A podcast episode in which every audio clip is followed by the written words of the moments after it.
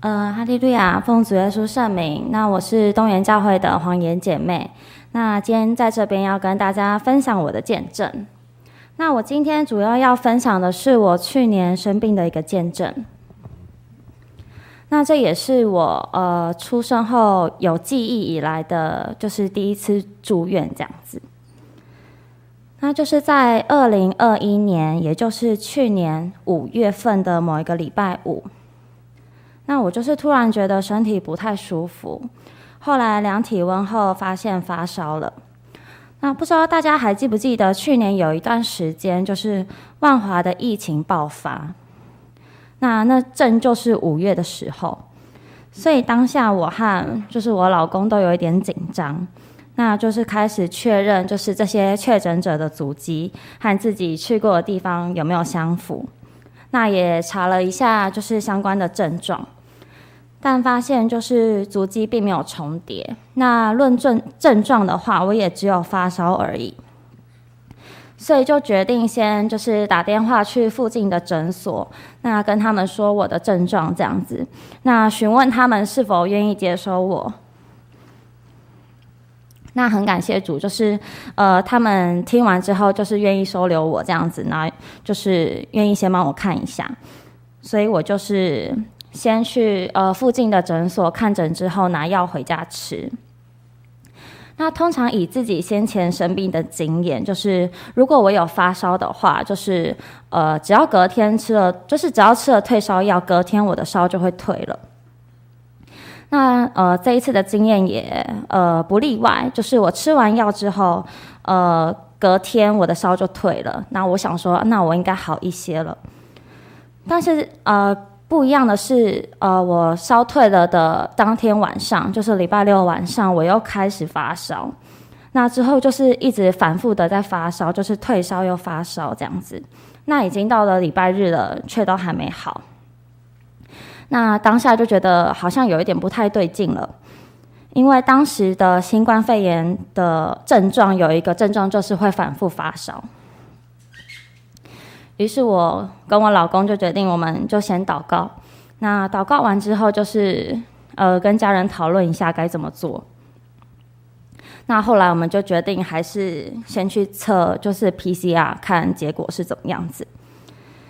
那当天的记忆还蛮深刻的，就是我们就先爬了很多文章，就说，哎，如果确诊之后啊，好像就是呃去医院后就会被直接被隔离这样，所以我们就还准备了一袋衣服，就以防万一这样子就被隔离了，至少我们还有用品。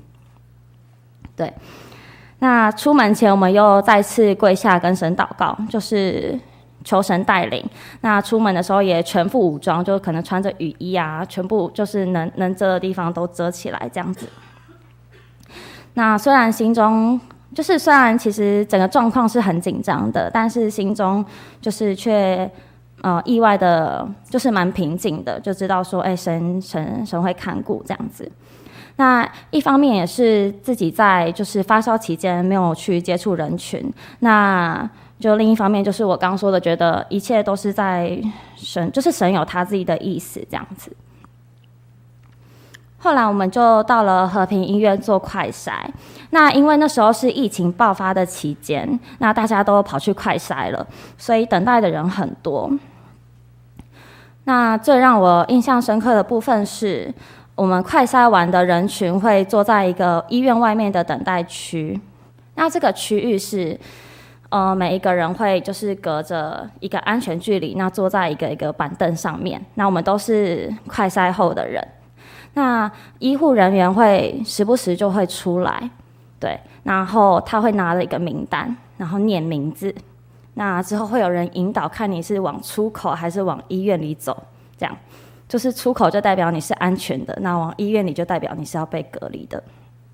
对，那呃，再来围在我们身边的就是很多穿着就是白色这种全套防护衣的全身防护衣的人，一直在旁边就是喷洒这些消毒液这样子。那等待的时间大概是，我记得至少一到两个小时，就是坐在那个板凳上，那每一次就是等着这个就是护理人员出来念名字这样子。对，那。所以这个时间其实是蛮难熬的。那每就是每医护人员每出来一次，我就心中汉神默祷一次，就希望可以平安。那在这期间也有，就是看到有一位小姐，就是被念完名字，她就是拖着一个行李箱，就直接往医院走进去了，这样子，就感觉她好像已经预备好，她要被隔离了。对，那嗯，很感谢神，最后快筛的结果是阴性的。那隔两天传来的 PCR 也是阴性。那当天快筛之后呢，我的发烧也就自己好转了，体温恢复正常。平常都是在电视上看到确诊人数在逐渐上升，不过这次的经验却是很确实的感受到疫情离自己很近。那呃，刚是分享五月的时候的经历，那同样是在去年七月的时候，就是七七月底时，就是每天下班回家都觉得特别累。那可能是因为六月的时候刚好换了新工作。就是正在一个工作的一个学习和交接的阶段，所以大概都晚上九点多回到家。那回家时也不太饿，就不想吃东西，就是晚餐可能就喝一点汤，就准备要休息睡觉了。直到七月二十九号礼拜五的时候，就是当天身体特别不舒服，量体温后发现又发烧了。那当时的疫情也还是在一个高峰。那因为有着先前的经验，所以我们这一次比较没有这么紧张，就是一样，就是先和神祷告，那之后呃到附近的医院去看诊，接着情况和五月的情形有一点类似，就是反复发烧，不过这次很明显感受到的不同是，就是吃退烧药就是的间距越来越短。就可能本来是呃有发烧了才吃药，那后来可能变成哎、可能两个吃完药两个小时又发烧了，那后来可能变一个小时后又发烧了这样子。那后来发现吃药好像已经没有用了，就是吃药也没有办法退烧，然后温度还越来越高，那最高温是到三十八点九度，那直到。礼拜一的时候，就是呃礼拜五不舒服，开始发烧。那到礼拜一的时候还是持续发烧。那伴随的症状还有就是想吐跟拉肚子，然后也吃不下任何的东西。所以后来就决定还是跟就是公司请了假，决定去挂急诊。原本呃打算去比较近的和平医院，但因为当时疫情关系，和平就不收急诊的病人。所以就跑去了中心医院，而流程一样是要快筛后才能够看诊。当天的画面我记得蛮清楚的，就是外面下着大雨，我们坐在医院外面的棚子，呃，等待结果。当时我的头很痛很痛，就因为发烧，所以全身冒汗，那手边还拿着一个塑胶袋，准备随时要吐。但是因为没吃东西，所以其实吐不出什么东西。但我想，就是我们旁边在等待的人应该都吓坏了吧？那检测完后确认是阴性，医生就帮我诊断，就是先帮我打点滴，然后开始检查发烧的原因。那之后的状况其实我有一点不太记得顺序，只记得因为当时发高烧，所以我很痛苦的躺在床上，被推去做各种各种的检查。之后，在迷迷糊糊中，医生就跟我说了检查结果，叫我必须马上住院。当下我其实是蛮错愕的，因为我原本的想法是我就是打一个点滴，然后之后我就拿药，然后我就回家这样。后来我就问了医生病情，医生就说：“诶，你的肝指数太高了。”接着就询问我一些像睡眠状况、饮食状况、家族遗传史，那问我是不是有酗酒这样。那当下我就是，当然我的作息都蛮正常的，更不可能酗酒。那听完之后，我就其实我当下也是还没完全反应过来，我就问医生说：“那我一定要住院吗？我可不可以隔几天再来？我先收行李，然后我先把我的事情就是处理完这样子。”那医生回答我的是说我的肝指数过高，就一般人就是如果高于高于正常指数的两到三倍就要很注意了，那要定期去追踪检查。对，但我的指数是高于一般人的十倍，就是需要紧急住院做进一步的检查。那如果你现在出院的话，就是重排病房。所以我就和家人讨论之后，就决定当天就办理住院。当时因为疫情的关系，家人不能陪病，进入急诊也需要 PCR 检测。就我老公知道我就是当下要住院之后，就马上去检测，但是结果就是要等到明天才会出来。那也要确认他确定是阴性才可以进来医院这样子。那入住急诊当天，因为不舒服，只是就只能一直躺着。那如果头痛，就跟他们要一颗止痛止痛药来吃。不过退烧后一样，隔了一一到两个小时之后又会烧起来。对，那后来医生是说我不能吃药太频繁，所以就只能给一些其他的物理的降温的方式，像是冰枕。然后只要我有退烧，我就可以小小的睡着这样。不过呃，我真正意识到我好像生病的时候是，呃，不知道为什么，明明我明明整天就是已经几天没吃东西了，但我也不觉得饿。我听到旁边病人在动筷子的声音，我就很想吐。就明明有订医院的餐点，但我的便当打开后就是盖起来，因为看了就不舒服。那呃，就是先就是住了住到隔天的时候，呃。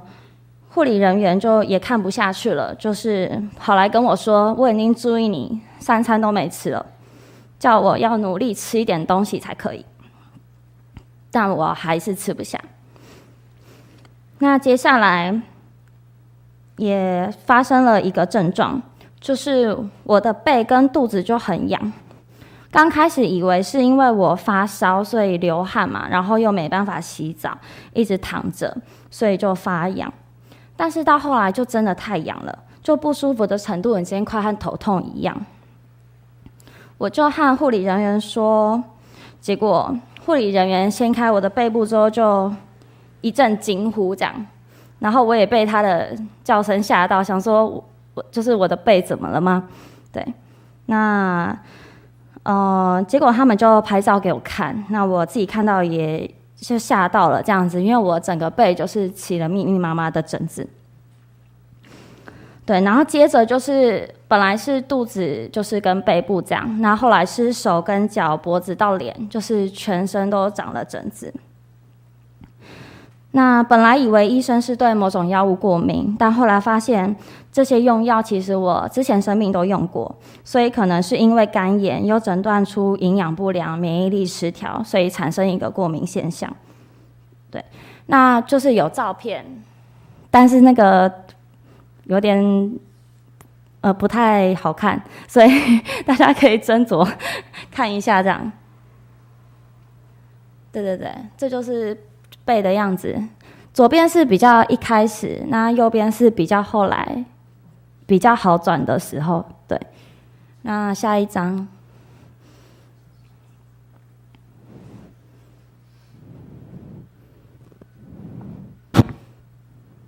哦，那这个可能是脸啊、脖子，然后手跟脚这样就都长了很多疹子。那再下一张。哦，然后后来是这个是。疹子加上我打针打到就是手都肿起来这样子，嗯，那呃第一天住急诊的时候，其实真的很不舒服，因为又冷又吵，还听到隔壁的，就是病友在哀嚎说他已经等病房等三天了，他还在这，很想回家。那我在旁边听他讲，我的心也都凉了。不过很感谢主的是，实际急诊我才住一天，就在隔就是在隔天，我隔壁的人入住之后，我也跟着进去了。不过只有急诊的时候可以陪病，实际住进病房后就不行了。所以隔天中午好不容易知道报告，就是进顺利进来急诊的我老公，就当天晚上就被请出去了。对，因为就是病房就不能陪病了，这样子，所以他就是中午进来，然后我晚上住进去，他就出去了。那当然，在住院的时候没有家人陪在身边，心中难免会很失落。但其实我一开始的想法是，看起来自己不是生了非常严重的病，也不是不能自主行动的人，可以趁机会休息、放假、放松、追剧、边吃东西，就光想就蛮不错的。不过这想归想，就是生病的难受度比想象中高很多。在住院期间，因为一直大概属于三十八到三十九度高烧的状态。所以其实头会痛到睡不着，就是然后也会一直很想吐，所以我整天就是在等什么时候可以拿止痛药，跟什么时候要帮我打针，因为这样子我舒服一点，我才有办法睡觉。那就是一下吃退烧的，一下吃止吐的，那一下子打针这样子，但是。只要我开始退烧之后，我就会全身冒汗，冒汗的时候身上的疹子就会更痒，所以就会一样睡不着，所以常常我就只能坐着睡觉，每天都是属于半睡半醒的状态。就是我状态比较好的时候，一天可能就是一躺下去可能可以睡个两个小时，那状态不太好的时候，可能睡着就起来的时候发现啊，才过二十分钟而已。那退烧的时候的体温大概就是三十七点五度左右，就是这个是退烧的温度。那之后就是反复会就是再烧上去这样。那直到退烧的温度的时候，我才能够把握时间下床洗澡，或甚至下来走几步路。就因为没什么睡，也不想吃东西，身体就会越来越不舒服。到后来没办法了，为了让自己可以睡上比较长的一觉，除了就是医生有开安眠药给我之外，就是护理师就给了我两个冰枕，就是一个枕在头的后面，让我可以就是不要烧得这么严重；那另一个是枕在我的背部后面，让我的枕子可以就是比较舒服一点。就还有一次是来交接的护理师被我的床给吓到了，因为是。床单、枕头全部都是湿的，就是都是水，然后他就觉得很不可思议，我竟然可以在这张床上睡着，但就是没办法，就是只要就只能这样子，我才可以睡觉。那再来就是要分享一个住院时印象很深刻的事情，就因为我要打的点滴很多，所以我的点滴的针头比较粗，那我的血管又很细，不太好找。所以其实有时候都会打两针才会成功。那因为我需要做检查，所以需要可能三天两三天就要抽一次血。那有一天半夜的时候，就是呃有一个护理师就说要来帮我抽血，然后他要顺便帮我换一个就是打点滴的位置。那我就说好。当时我也是就是在高烧的状态，而且那时候的手已经达到淤青满布了，就是因为可能偶尔要打个两针，偶尔打个一针这样。那时候其实我出院的时候，好像手上已经扎了大概八八到十针的针孔了这样。那因为那时候已经没什么打针的位置，但护士就只能就是硬找一个地方打，结果就失败了。后来看一看，就觉得这个位置的隔壁好像可能还可以吧，然后又打了一针，结果又失败了。那不知道为什么，我这时候我的内心就就是逐渐开始瓦解。就其实我呃从住院到那个时候是就是一滴眼泪都没有掉的，觉得应该自己都还忍受得住。那那时候就眼泪开始流，觉得说我为什么会躺在这里？那我怎么这么可怜，要在这里一直被打针，然后又一直失败，然后就求神怜悯怜悯我自己。后来我就是哭着跟护理师说：“拜托你打比较好打的地方。”然后他就说：“好。”那就是之后才顺利打进去。对，那之后其实我就沉浸在这个很不好的情绪当中。后来，我的脑海中就浮现了一个经节，就是记载在哥林多前书十章十三节：“你们所遇见的试探，无非是人所能忍受的。神是信实的，必不叫你们受试探过于所能受的。在受试探的时候，总要给你们开一条出路，叫你们能忍受得住。就想到说，神给每个人的功课不一样，那神给我的一定是我可以忍受得住的，所以后来我的心情就比较平静了。不过后来我才知道，那一位护理师是里面最不会打针的。就是因为我跟护理师感情都蛮好的，所以就有一位偷偷跟我讲，对，然后会找我这种来练手，就可能已经不太能动的，对，那当然这是后话了啦，对，那后来我也就是就是有请他们拜托不要再让他来打我了，因为我就本来就不好打了，又找他来这样，对。那住院的期间，我也做了很多诊断，除了照一些片子，还有看我之前吃的药物、吃过的食物、生活习惯等等，那都找不到确切引发的原因，所以就是说这只能是一个急性肝炎，然后归纳为免疫力下降这样子，免疫力失调，然后营养失调这样子。那医生对我病的形容是：身体里的警察照理说要抓小偷，但我身体里的警察互打，造成这样的结果。后来好转是因为打了抗生素后，那发烧就逐渐退了。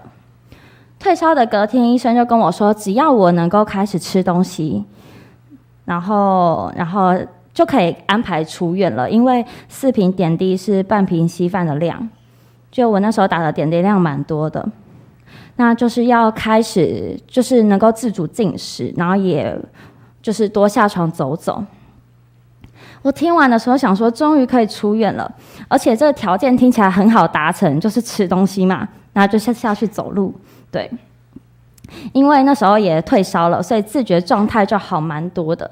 我就请我妈帮我准备温仔鱼粥，结果出乎意料的是，我在吃的时候发现我竟然吞不下去。就是明明是很软的食物，明明就是一个粥，我怎么会吞不下去？就是觉得食物全部卡在喉咙里，勉强吞下去之后，我就开始胃食道逆流，只好医生又开药给我吃，让我舒服一点，不然我就一样只能坐着睡觉。走路的部分也是，我就推着我的点滴，开始想说我要来绕绕着医院走，因为，嗯、医生说我躺太久了，所以有一点肺浸润，就是，所以我就是稍微走了一下之后，我就觉得很喘，就是很像不能呼吸，就站在旁边休息这样。之后我就是被路过的护理师，就是一个架左边，一个架右边，把我架回病房，然后开始吸氧气。然后我就觉得天哪，这也太困难了吧！就我只是想要吃东西跟走路而已。那后来很感谢主，就是就是都顺利的去克服了，就真的我就是吃进半片吐司之后，我就跟医生说我要出院了。那之后医生也顺利的让我出院。那我总共住的天数是八天。出院的时候，医生没有给我开任何有关肝的药，因为就其实也找不到原因，所以只有开疹子的药膏跟胃酸逆流的药。其他就要我多喝水、多休息、多运动。那至于现在的状况呢？虽然医生有特别说肝脏的复原比较慢，大概会需要半年到一年的时间，所以不要想说指数可能会一下子就好起来。但很感谢主的是，我一个月后去复诊，我的指数就完全恢复正常了。那身体的斑也没有留疤。对，那之后的追踪，现在还是在陆续追踪，那都没有异状。因为当时一周没吃，就是瘦了三公斤，不过现在也完全胖回来了。那接下来我想分享一下住院期间我很感谢主的四个点。就第一点是，我觉得我很幸运，就是身边的护理师都对我很好，就真的是很贴身的照顾者。就会帮我弟家人帮我准备的餐，然后会帮我按时全身擦药。那本来还说他们有一天的洗澡日要帮我洗澡，但后来我说我可以自己洗。那但是他们也会说，那你要洗澡前叫我们一声，那他们就是会注意我洗好了没。那等我洗好之后，他们就会借我他们隐藏版比较强的吹风机让我吹头发。那还会跟我聊天，帮我打气。那还记得有一次是我上完厕所，不知道为什么就很不舒服，那就在厕所抱着马桶吐，就才不到三分钟吧，就听到他们在叫我，就是在找我这样子，那就马上发现我了，就是把我扶回床上，就让我觉得很贴心。那第二个我很想感谢的是，就是我的家人。就虽然说呃不在我的身，就是不在身边，那他们其实也不太敢打电话来给我，因为我其实当下的状况没有很好。那因为我呃我的睡觉时间不太一定，就是我能睡就就能，就是呃就可能就这几分钟。那可能有时候电话就会来，那我整个心情就会很差这样子，所以他们可能也不太敢打给我。但他们就是会准备餐点送来，然后给给予最大的关怀还有爱。那医院很贴心的设置了一个家人和医生的 LINE 群组，就是家人对于病况有任何问题，就可以在上面发问，然后医生跟护士就会给予回应。就没记错的话，每天早上七点半的时候，医生就会来巡诊，这时候家人们就会进入这个赖群组的通话里面。就开始问医生问题，了解我的病情。那明明是这么早的时间，大家都可能要上班或是有自己的事情，但是家人长辈们都会一起出席，那是很庞大的阵容。那其余就算没有办法一起的家人们，也都会定时给予一些关怀。那再来，我要感谢的是，就是朋友跟教会的同龄，就是。其实，在住院期间，我真的收到很多很多的讯息。就虽然我一天可能看手机的时间不到十分钟吧，也没有办法很常回，但是看到的时候都会觉得很感动。尤其知道大家都在为我祷告，那我的信心就加增。还有教会里面一些可能医生的关怀，就也让人觉得很安心。那最后，我想感谢的是天上这位神。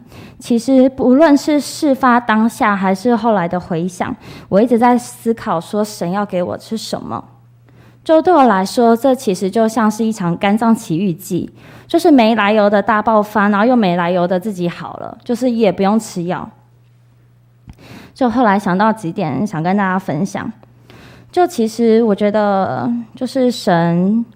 就是给人的是一个出乎意料的平安，就是出院当就住院的当周，其实我是有预约 AZ 疫苗的。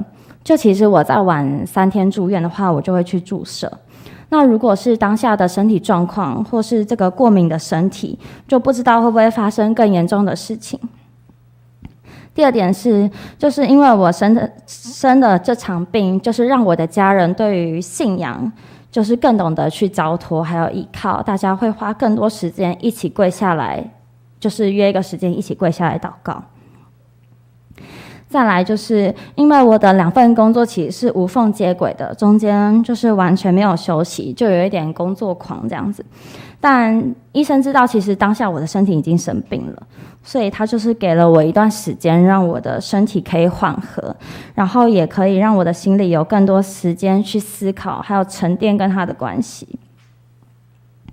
最后呢，我想要分享两个经节，就第一个是哥林多后书十二章第九节。他对我说：“我的恩典够你用的，因为我的能力是在人的软弱上显得完全，所以我更喜欢夸自己的软弱，好叫基督的能力覆庇我。”就这边有说到说，基督的恩典是在软弱上显得完全的能力，我们都必须要承认我们的软弱，因为我们的软弱正好能成为就是基督的恩典，他的能力能够显得完全的地方。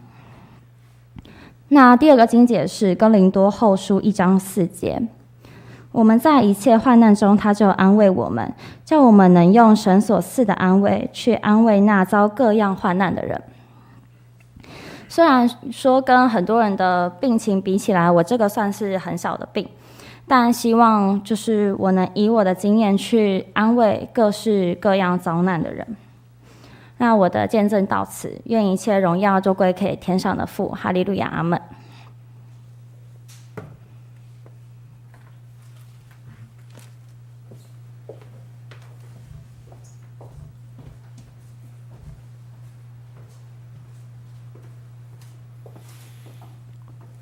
啊，非常感谢主耶稣啊，在这一次他生病当中啊，对他的一种陪伴跟照顾啊，在刚才听到见证的前后时间啊，他生病大概住院八天哦，那这个八天对他来讲时间好像很长。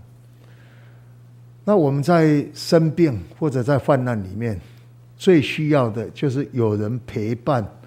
啊，这个陪伴就是在旁边成为我们的一股力量。那如果是孤单，哦，这个这个虽然是短短的几天时间，可是会觉得很漫长。啊，我们俗语说啊，花无百日红，人无千日好。那开花时间最长的，可能有一种兰花哦，它可以。啊，开很久，但是可能也不到一百天。但是人能够有三年时间不生病，哇，那算是身体很健康。我们现在所处的这个环境，是我们所无法预料的。我们不想生病，但是可能会被感染。那被感染就不是我们可以预防的，因为病毒这种东西。是我们眼睛看不见，但是它却存在我们的身边。万一被感染了，那就非常危险，因为这个病毒很很毒，而且会变种，是我们所很难去掌控预料的。那传到在去年，就是注目大元教会。那大元教会，它离机场最近。那有两个机师，他把这个啊病毒带进来，也爆开了，所以桃园，尤其大园这个地区，非常的严峻。那传道就是要在这个教会里面，在那边生活，那种感觉也会觉得有一点恐怖。为什么呢？因为别的地方可能没有那么。那么严格，就像我注目的另外一个教会是新竹，新竹教会就有五个呃四个人可以在教会里面聚会哦，有啊这个啊司琴哦，还有就是啊这个诶视讯的一些啊在操作的人员，还有就是。啊，一些在教会里面接待帮忙的，那这个接待的不是要接待信徒来教会，是要请信徒回去看视讯。哦，这个接待人员是要请信徒回去。新竹还可以有四个人在教会，但是大园只能够有一个传道在教会，两个月整个教会只有一个传道，没有人来。哇，那种孤独的感觉，内心真的。很也很紧张，但是也有一点恐怖，因为太久太安静了，哦，所以我们在啊危险患难当中，就是需要有人陪伴，有人陪伴，我们会觉得比较有胆量，哦，有一个互动，哦，有商量，甚至能够得到对方的一个帮助。那神给我们人啊一个非常大的恩典，就是让我们有免疫力。这个免疫力就好像是卫兵，可以保护我们的身体不受病毒病菌的这种感染，还有再生能力啊，可以修复我们的身体。但是在疫情当中，我们好像失去了这些防卫兵啊。处在一个非常孤独的情况之下。那除了医疗界啊，医疗界有这种医疗的这种保护力，但是有时候医疗界啊，在没有疫苗当中，我们也会感觉医疗界好像是他也使不上力，所以我们就觉得非常的孤独，很很怕会被感染。但是我们还有一个信仰，哦，信仰就是有神哦，有主耶稣成为我们的依靠，在危险当中，我们还有主耶稣可以依靠，我们可以向他祷告，求他啊给我们啊的一种帮助，加添我们的力量。啊，在圣经里面就曾经有记载，有一位啊，他患了麻风病，他来求主耶稣啊。我们来看马可福音的第一章，马可福音第一章四十节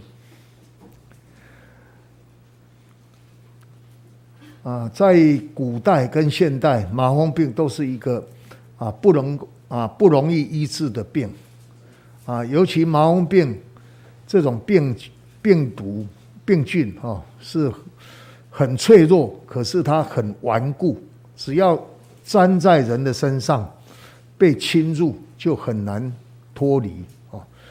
那这个长大麻风的，在当时得不到医治，只有神特别的恩典，他才能够得到帮助。我们看四十节。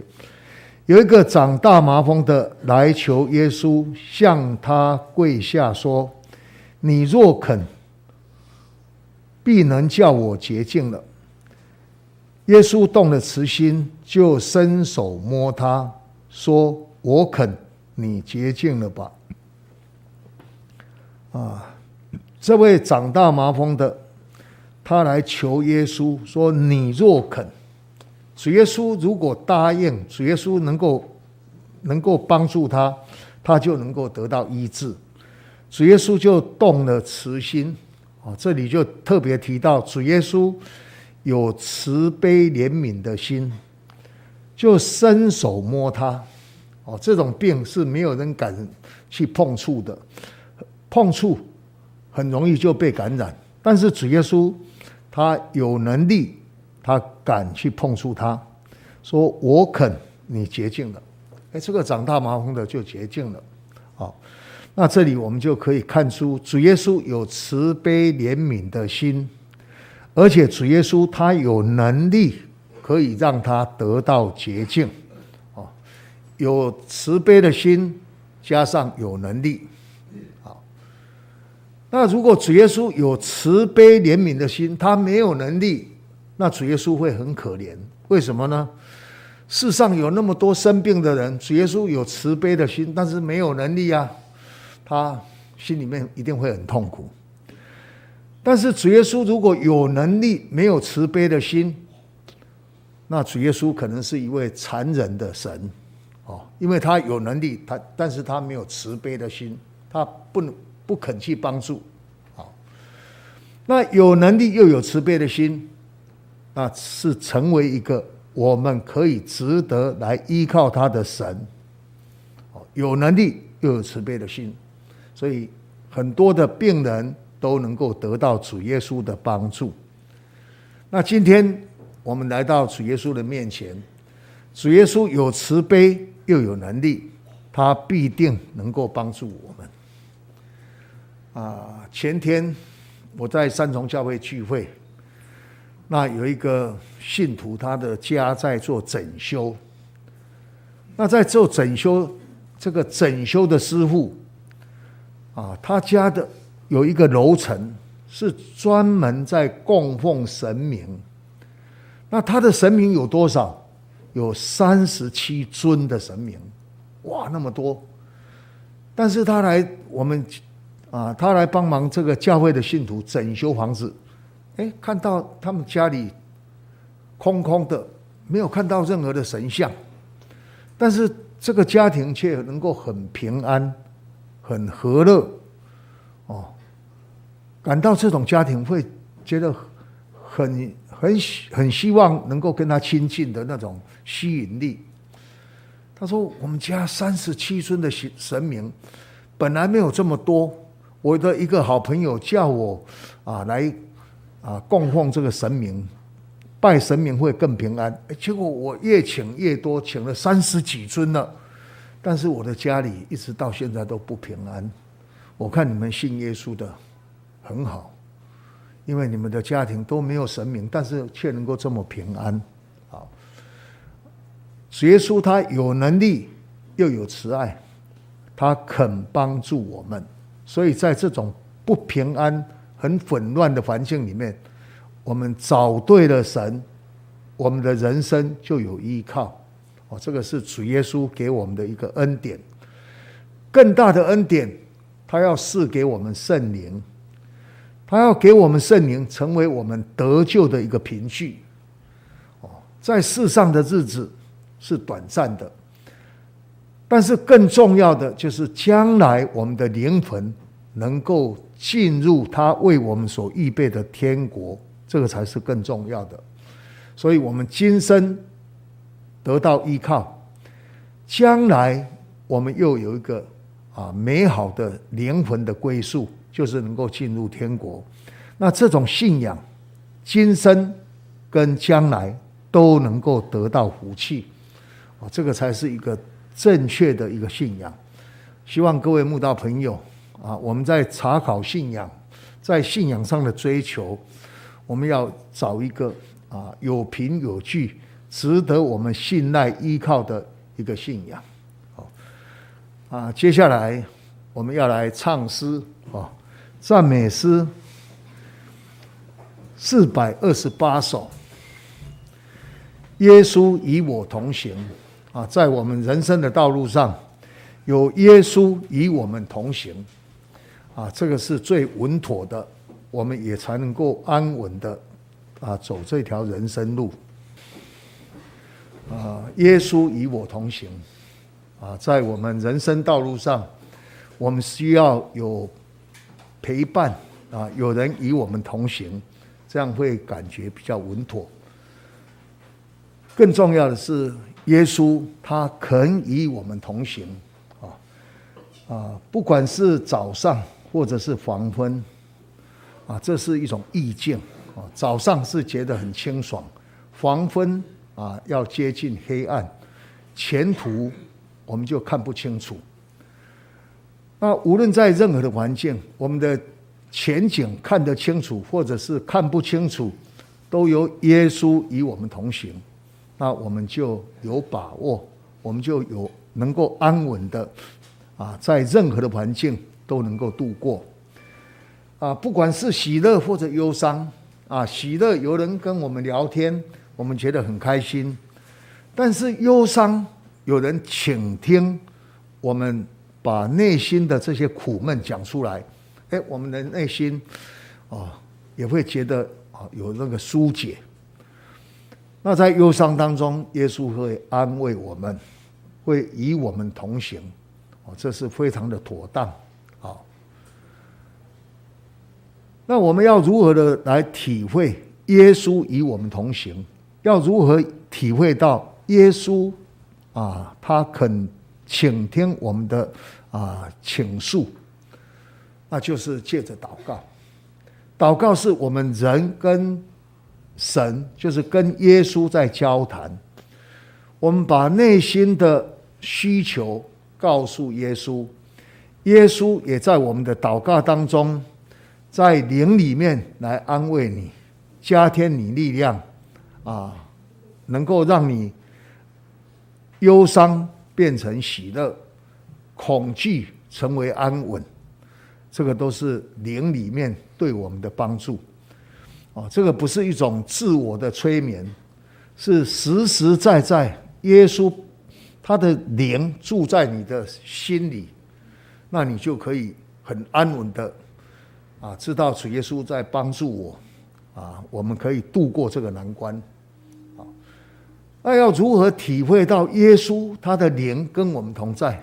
就是我们借着祷告啊，我们祷告要奉耶稣基督的圣名来祷告，因为我们跟主耶稣啊讲话沟通，向他祈求，然后我我们把内心的需求告诉耶稣，虽然我们的语词表达不是讲得很通顺。